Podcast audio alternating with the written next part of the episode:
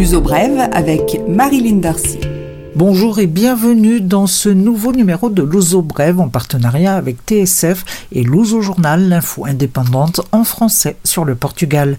L'agence portugaise de l'environnement donne son feu vert pour la construction du nouvel aéroport de Montijo. Ce feu vert est assorti d'une liste de 160 mesures de diminution de l'impact ou de compensation dont devra s'acquitter ANA, les aéroports nationaux qui va construire l'aéroport soit 48 millions d'euros.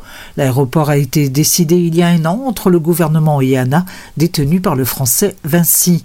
Par ailleurs, le projet fait l'objet de plaintes déposées à Bruxelles en raison de l'impact sur la réserve d'oiseaux proche des futures installations. Chose est certaine, l'actuel aéroport de Lisbonne est saturé ou sur le point de l'être. 31 millions de passagers ont transité par cet aéroport en 2019.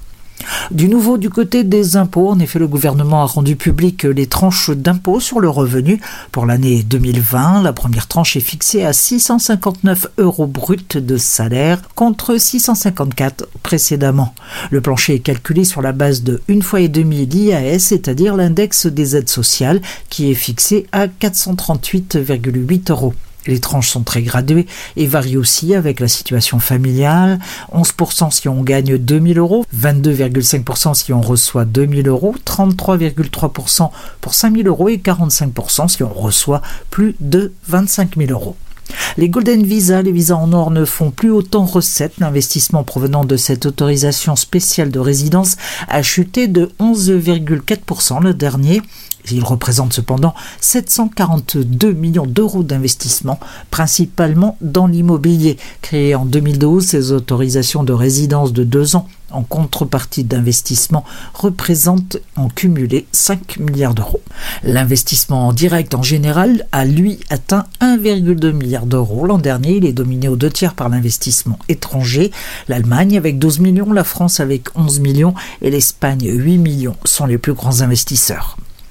Le mois de novembre de 2019 affiche de bons résultats question tourisme et pourrait même sauver l'année en termes de recettes de l'hébergement touristique. Ceci grâce à une forte augmentation de la fréquentation des résidents, c'est-à-dire des Portugais, à plus 14,1%. Cependant, les étrangers ont continué à venir, principalement les Britanniques, les Espagnols, les Brésiliens, les Chinois, les Nord-Américains et les Canadiens. Un dernier chiffre à surveiller, l'augmentation du chômage à 6,7% de la population active, une augmentation quasi constante depuis un an et qui mérite l'attention des spécialistes. Ce chiffre en effet correspond à la mobilisation complète des ressources de production. En clair, sans une croissance réelle de l'économie, il n'y aura pas de création d'emplois et le chômage risque d'augmenter. La page des entreprises Estareja, un peu au-dessus d'Avero, va accueillir une nouvelle usine automobile. Il s'agit de Jeeps qui seront construites par le britannique Ineos Automotive, détenu par Jim Radcliffe, troisième plus grosse fortune britannique. Les tout-terrains sortiront de l'usine en 2022. L'investissement est de 250 millions d'euros et l'usine emploiera 500 personnes.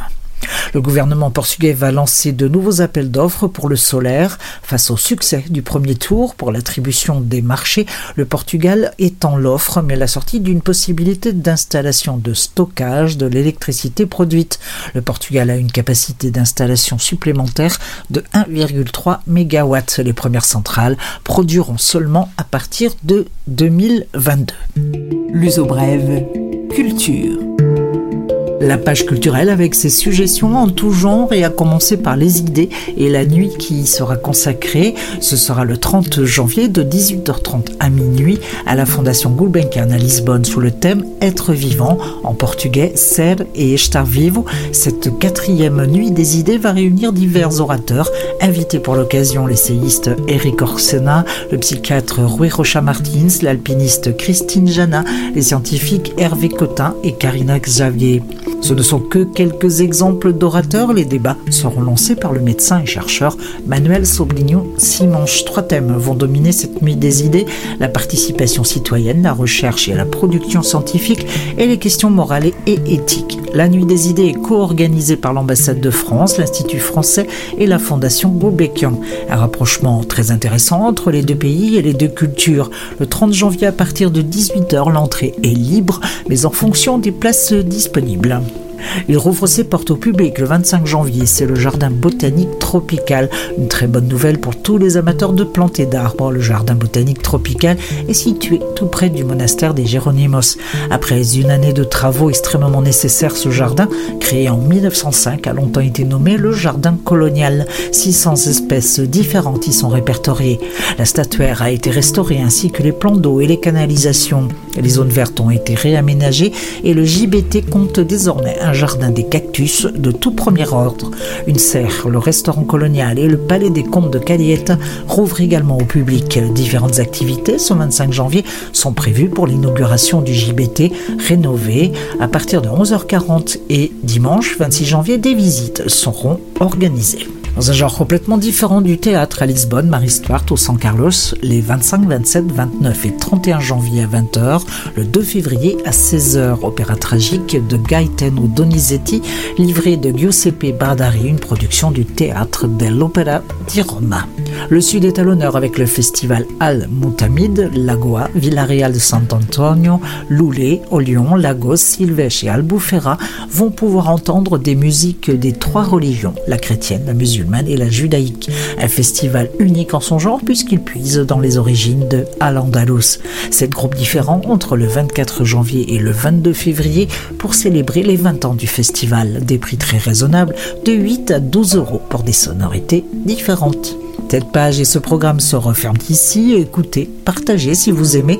Je vous retrouve la semaine prochaine. D'ici là, de belles journées. À bientôt.